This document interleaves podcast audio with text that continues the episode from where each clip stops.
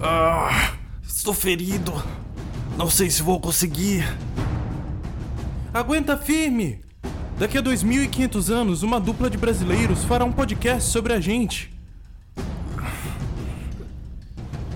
Eu não compreendo.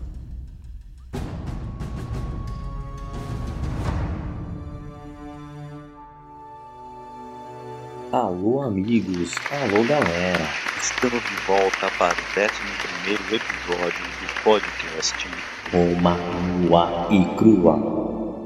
Quem vos fala é Bruno Prandi e no backstage, ele, o grande Douglas de Brito. Eu sou o Douglas, você não é o Douglas. Queria dizer, pessoal, que chegamos num episódio importantíssimo, o saque de Roma. Eu venho falando desde o começo aí que tem uma época que Roma vai ser saqueada, queimada, e aí perde todos os registros históricos, ou pelo menos quase todos. Então a gente chegou lá. Hoje Roma vai ser saqueada, fica com a gente, é um momento muito legal. E queria aproveitar aqui para usar o nosso mural de recados.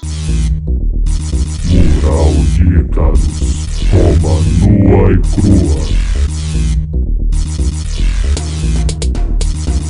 Agradecer todo mundo que falou com a gente, dizer que o episódio bônus está no ar. Lá eu agradeço a todo mundo, espero não ter esquecido ninguém. Eu esqueci o nome, Daniel Tavares. Tá me tirando? Então fica aqui o que faltou, mas se eu esqueci mais alguém, por favor, nos avise. Queremos agradecer a todos. E é basicamente isso. Depois digam se gostaram também do episódio bônus, para ver se a gente faz mais. A gente planeja fazer um a cada 10 dias. Oi, gente, é... aqui é o editor do, do podcast Roma Nua e Crua e só queria dizer que o Bruno errou aqui, tá? É, na verdade, a gente pretende fazer um episódio bônus a cada 10 episódios e não a cada 10 dias, só pra deixar registrado. ou que temas abordar, então aguardamos o feedback de vocês e muito obrigado. Agora, recapitulando o que vimos na semana passada. Na semana passada vimos a guerra com Veios, a primeira guerra em larga escala romana, ali com o arquirrival pelo domínio do rio Tibre, e os romanos saem vitoriosos, matando todos os homens de Veios e vendendo suas mulheres e crianças como escravos. E aí eles ocupam aquela cidade, então nunca Roma foi tão, né, antes lutava contra as cidades latinas, agora estava dominando outros rivais maiores ou pelo menos com o mesmo poder, com a mesma influência que Roma. E vimos que Marcos Fúrios Camilos, o Camilo, foi o grande herói, mas ele acaba sendo expulso de Roma por aparentemente desviar recursos públicos, por causa daquelas contribuições para Apolo. Então ele acaba exilado, mas Roma tá ali por cima, beleza? Então vamos entrar e ver o que acontece hoje. Facciamo nomes ingresso em Bruno Prandi Podcast Crua. Então, Roma, após a vitória de Veios, ela está no seu ponto mais alto da história até então. Ela agora controlava as rotas de comércio do Rio Tibre praticamente sozinha, explorava as suas minas de sal, pôde distribuir a população melhor, praticamente anulava o risco de fome que acometeu Roma nos últimos 50 anos, agora com os campos férteis de Veios ao seu dispor. Então, ela se torna ali a potência hegemônica no centro da Península Itálica. Tudo parecia bem, até que a vida resolve pôr as sandálias da humildade Explicar o inexplicável é muito complicado. de volta nos pés romanos. Eles vão de potência em ascensão Eu te amo, diz Cafu! Brasil! Aí está, em cima do pódio! aos escombros Virou passeio! Gol! Uma cidade completamente devastada. Os gauleses, aquele povo do Asterix, do Obelix, para quem conhece os gibis ou os desenhos, Cleópatra vai me dar para os crocodilos. Crocodilo é de comer, Asterix? vai ser um trauma e um medo na psique romana, até chegar em Júlio César lá, que vai conquistar esses povos e exorcizar esses demônios, digamos assim. Mas ainda tem 350 anos pra frente. Então vamos ver quem, quem eram esses gauleses que vão tocar fogo em Roma. Roma, Roma, Roma, Roma.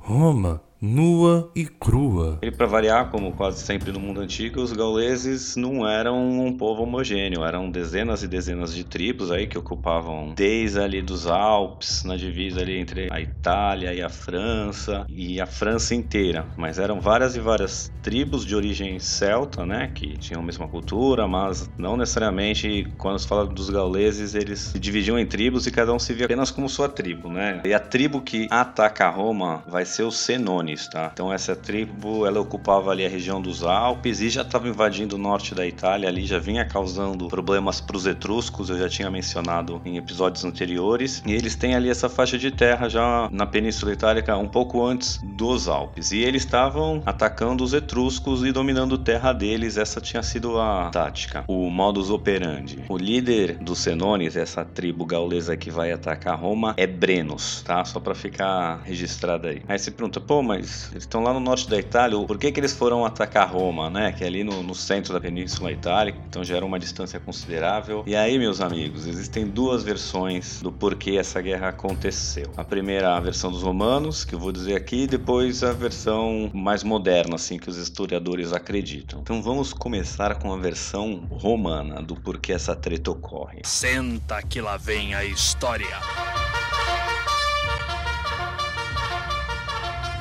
Então, na versão dos romanos é o seguinte: esses gauleses, os senones, eles estavam atacando a cidade de Clúsio, aquela que lá no sexto episódio a gente falou que foi uma cidade que atacou Roma, tentando restituir o último rei no poder, mas que acaba perdendo a guerra e não consegue. Mas bom, eles isso já fazia bastante tempo, né? Eles estão sendo atacados pelos senones e eles pedem ajuda para os romanos. Aí os romanos enviam uma comitiva lá para ver qual é, né? O que que tá acontecendo, saber em primeira mão ali a ameaça que aquela tribo era. E aí eles chegam lá, são três do clã dos Fábios, que é um dos clãs mais poderosos de Roma. É.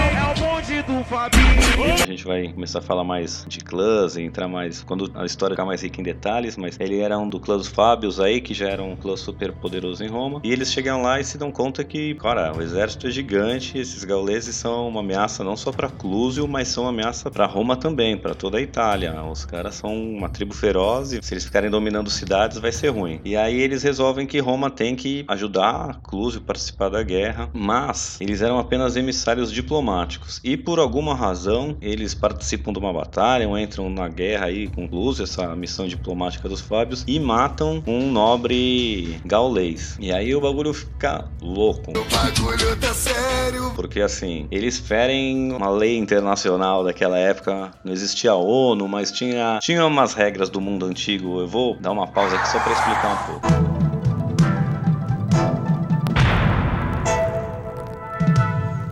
Então, assim, no mundo antigo, quem já viu até o filme de 300, que os Leônidas matam o cara lá também, só para dar uma referência, era normal que as missões diplomáticas elas tinham imunidade diplomática. Mesmo que o cara fosse lá declarar guerra, você não podia matar ou fazer nada com ele. Isso acontece que as pessoas às vezes faziam, mas era assim, ferir a lei internacional, mais ou menos assim, ferir o bom senso. É, outras coisas que quando você ataca uma cidade, a cidade resiste, né, como aconteceu entre Roma e Veios, você podia caso conseguisse tomar a cidade de assalto, matar todo mundo mesmo, vender todo mundo escravidão, isso era tipo, tudo bem, tá no seu direito, digamos assim. Mas se a cidade abrisse as portas e se oferecesse sem resistência ou assinasse algum tratado antes, eles deveriam só pagar os tributos ou desse o que se pedisse lá, geralmente eles iam ter que mandar dinheiro e soldado todo ano, mês a mês, né? Isso era mais ou menos a praxe da coisa, mas você não fazia nada com as pessoas, eles se entregaram. Vai haver casos em que as pessoas oferecem a cidade sem resistir e acabam morrendo morrendo, sendo vendidas para escravidão do mesmo jeito. Mas isso feria bom senso,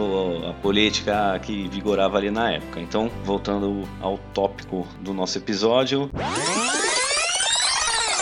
Então, os fabiais que estavam nessa comitiva, que foram ver incluso qual que era essa ameaça gaulesa, se dão conta que a ameaça é realmente enorme e tomam parte numa briga lá e acabam é, matando um nobre senonês, né? E aí, Brenos, o líder dos senones, aí dessa tribo gaulesa, fica muito pé da vida. Essa gazela do satanás, eu tô bem arrumado mesmo. E manda uma comitiva para Roma pedindo reparação. Então, olha, vocês vão me entregar esses fábios aí. Caça e caçador. E me dar uma grana por, pô, terem violado a lei de guerra. Aí, como esses Fábios, eles eram muito influentes, poderosos, Tem que ter coragem pra ser vulnerável, né? o Senado fica enrolando, diz, tipo, tenta ficar postergando o processo o máximo que pode. Ah, eu vou lá, mas a gente não achou eles pra entregar a intimação, então eles não sabem, tem que esperar eles aparecerem. Não, hoje é um dia sagrado, deixa para outro dia. Então ficam enrolando e aí não entregam os caras nem pagam reparação. Aí disso, Brenos, irado com essa transgressão dos romanos, declara guerra e começa a marchar pro sul em direção a Roma. Conta a história também que eles vão passando por várias cidades, esse exército deixa todo mundo empolvoroso e eles passavam meio que marchando, cantando que só estavam indo para Roma, não iam mexer com ninguém, o- a treta deles era com Roma. Então também ninguém atacava eles no meio do caminho. Mas essa é a versão dos romanos, hein, porque a comitiva atacou e matou um, gaulês, eles enfurecidos vão lá revidar. Mas outra versão agora da história mais atual, como eu disse, é eles olham mais pro Mediterrâneo como um todo, né, vendo o que estava acontecendo ali na, na visão mais ampla, não da visão dos romanos. Então, como a gente já também mencionou no episódio passado, a cidade de Siracusa, né, no- na ilha da Sicília ali, eles estavam em confronto com os cartagineses que também controlavam essa ilha, né? Depois os romanos vai tomar isso deles dois. E o Siracusa era mais ou menos apoiado pela por Roma, assim, né? Pelo menos eles eram em bons termos. E os cartagineses eram aliados dos etruscos. Então, acredita-se que a cidade de Siracusa estava usando os senones como mercenários para atacar as cidades etruscas e eles não poderem auxiliar os aliados cartagineses que estavam em guerra com os gregos. Então, essa é outra versão aí que se acredita que na verdade os gauleses estavam é, fazendo serviço sujo para uma cidade grega, atacando os etruscos.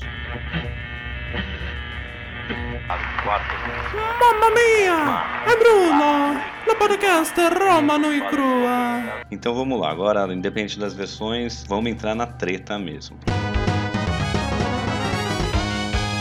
Então, com Brenos indo em direção a Roma, os cônsules romanos começam a tentar organizar um exército o mais rápido possível, começam a usar até gente que não tinha experiência militar, isso vai ser um problema, porque eles querem bastante gente, uma vez que esse exército senonês aí era gigante, tá? Então acredita-se aí que os exércitos, tanto de que Roma vai conseguir juntar quanto os gauleses, tinham em torno entre 12 a 25 mil pessoas em cada exército, que pra época, né, pensa uma cidade com não ter 100 mil habitantes ainda, ou perto disso, você conseguir tirar 25 mil pessoas é muita gente. Mas entre 12 e 25 mil, vamos dizer aí que uns 15 mil para cada lado. O exército gaulês era um pouco maior em tamanho, mas nada muito relevante. Então seria, sei lá, 13, 15, 15, 17, algo assim em termos de pessoa para cada lado. E aí os exércitos se encontram perto do rio Alia. E é ali que vai acontecer a batalha. Agora eu vou só dar uma pequena pausa que daqui para frente, pessoal, a gente vai começar a entrar muito vai ter muito mais detalhe o que acontece nas batalhas. Então, eu vou fazer um episódio, acho que sem ser no próximo no outro, só para explicar como é que era o exército romano. Ele teve, vamos supor, quatro fases diferentes e como foram todas elas e o que, que isso vai implicar, porque daqui para frente isso vai fazer muita diferença em porque os romanos vão sair dominando o mundo todo. Então, só para dar uma breve explicação, vou fazer um episódio só sobre o exército em uns dois, três episódios. Mas o primeiro exército com Rômulo ali era tipo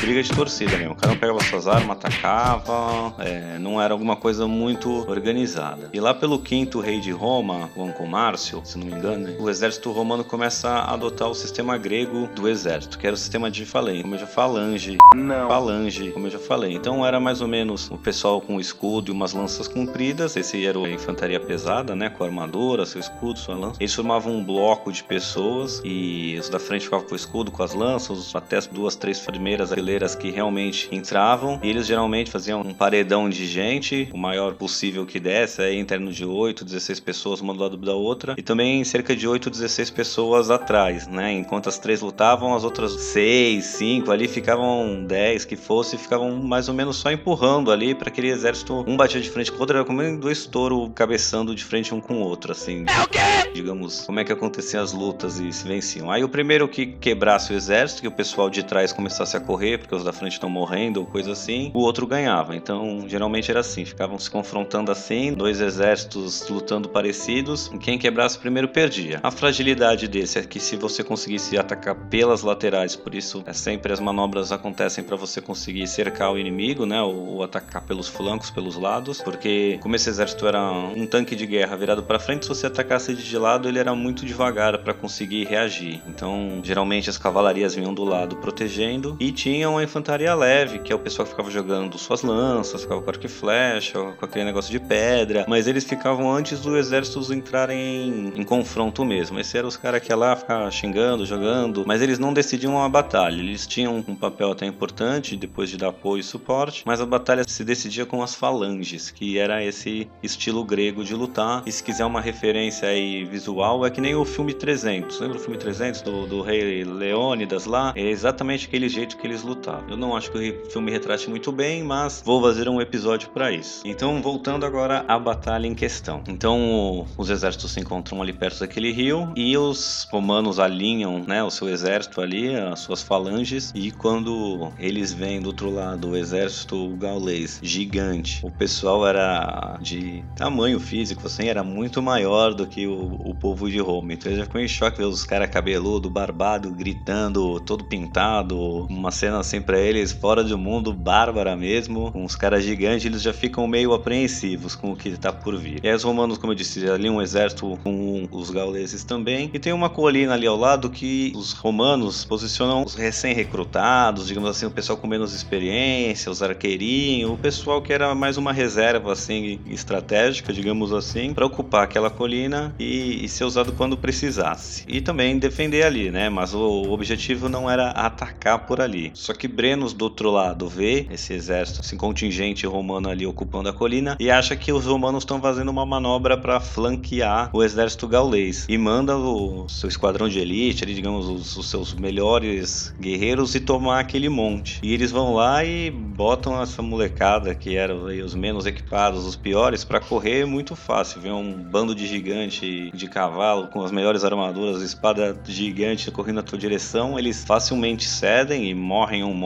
ali. E isso expõe o flanco romano, que quando vê que os gauleses tomaram aquele monte, já começam também a fugir porque viu que deu ruim. E começam uma fuga ao invés de ser uma retirada estratégica, digamos assim. E nisso vários romanos vão morrendo e Brenos, o líder dos gauleses, da tribo dos Senônios, fica em choque. Pô, esses são os famosos romanos, foi tão fácil derrotá-los assim. Olha a bola chegando!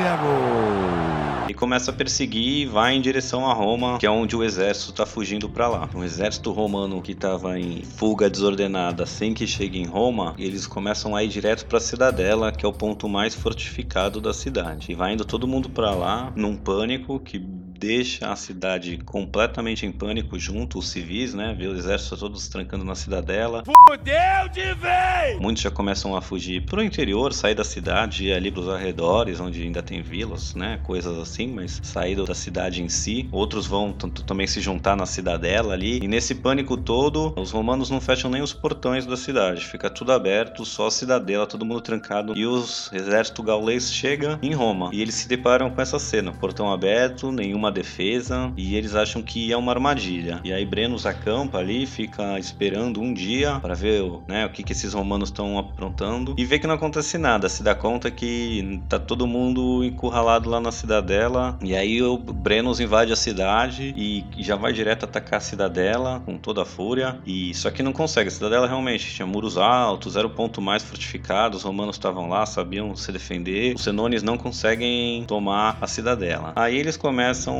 beleza, é só cercar aqui, né? Vou pôr eles em cerco. Daqui a pouco morre de fome e sede ou se entrega, né? E começa a roubar tudo que tem na cidade, invadir as casas, né? Tomar todo tipo de riqueza e começa a ficar nesse impasse porque eles não vão conseguir tirar os romanos de lá. E os romanos também não conseguem expulsar eles da cidade. Eles contêm como se defender ali, mas também não conseguem sair dali. E enquanto isso, gauleses saqueando a cidade de absolutamente tudo que eles podem, né? Tomando tomando tudo, de pessoas como escravas, a qualquer utensílio de qualquer lugar, eles vão tomando absolutamente tudo. E Roma vai ficando numa situação desesperadora. Porém, como eu já disse em episódios anteriores, também para o exército que está cercando a cidade também é muito ruim. Ainda mais porque os Senones eram lá, como eu disse, da região dos Alpes, na divisa entre a Itália e a França. Ali então é uma região muito mais fria. Eles estão em pleno verão romano, e aí você imagina, né? Higiene zero dos dois lados, coisa insalubre.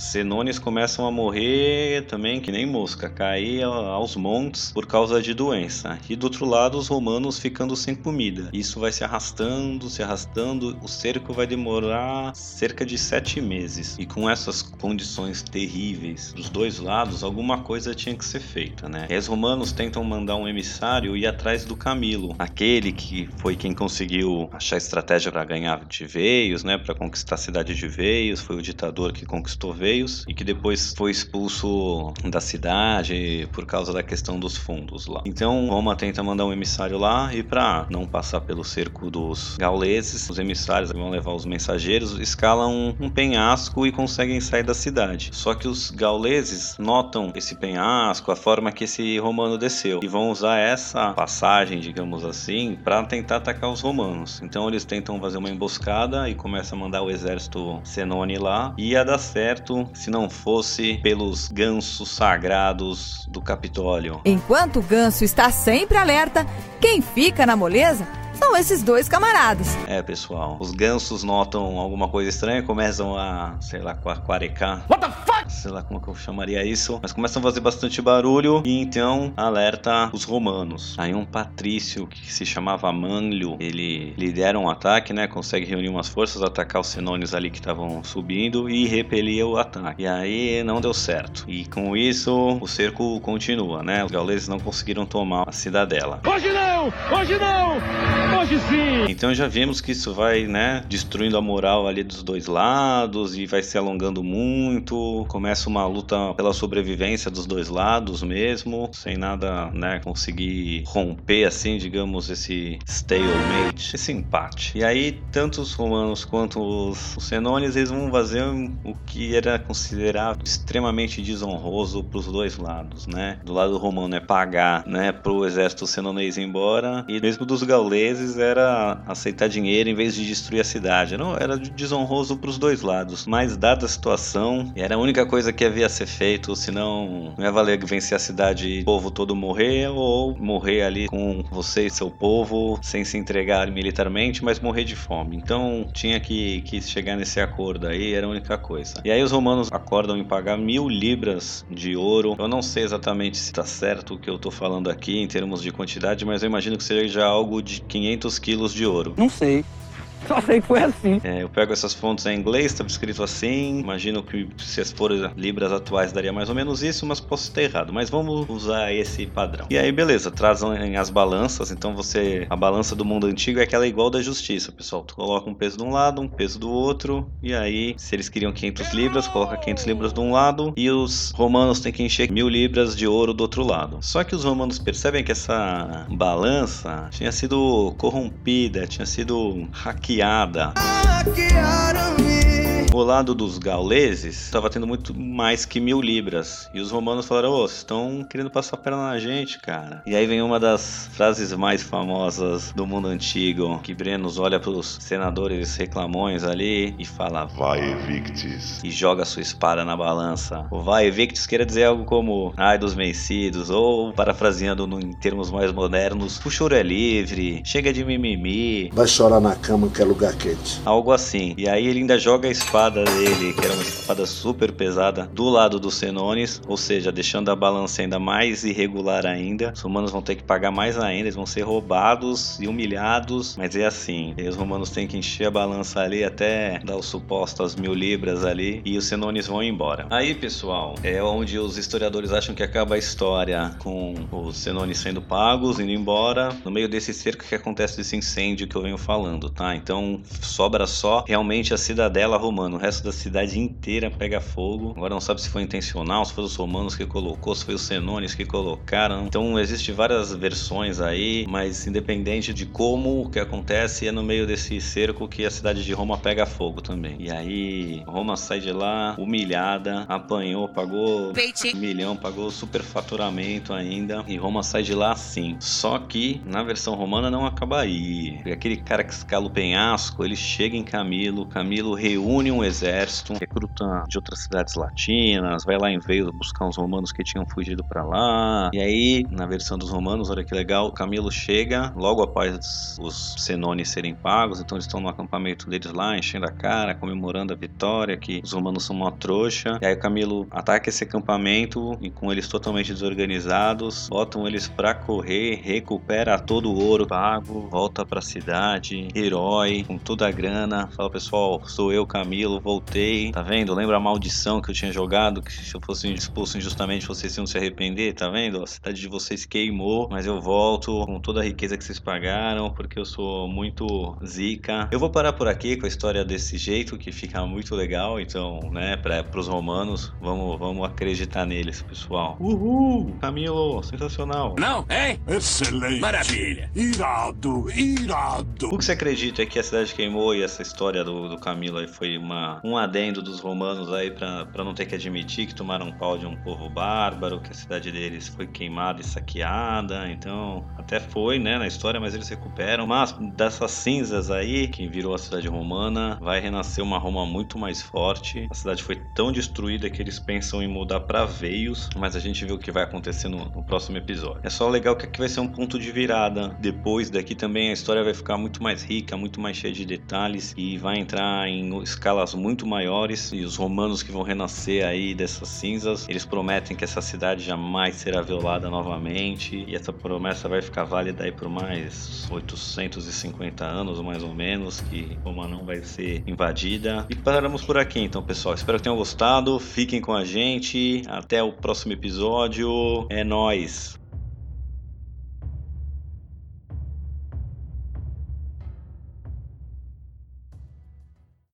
Ainda estão aqui? Já acabou. Vão pra casa. Ah, claro, vocês estão esperando que eu conclua o episódio. Pois muito bem. Este episódio foi escrito e apresentado por Bruno Prandi e editado por Douglas de Brito, este que vos fala. Se gostaram deste episódio, se inscreva utilizando seu agregador favorito. Caso queiram entrar em contato conosco, envie um e-mail para romanuicrua.gmail.com.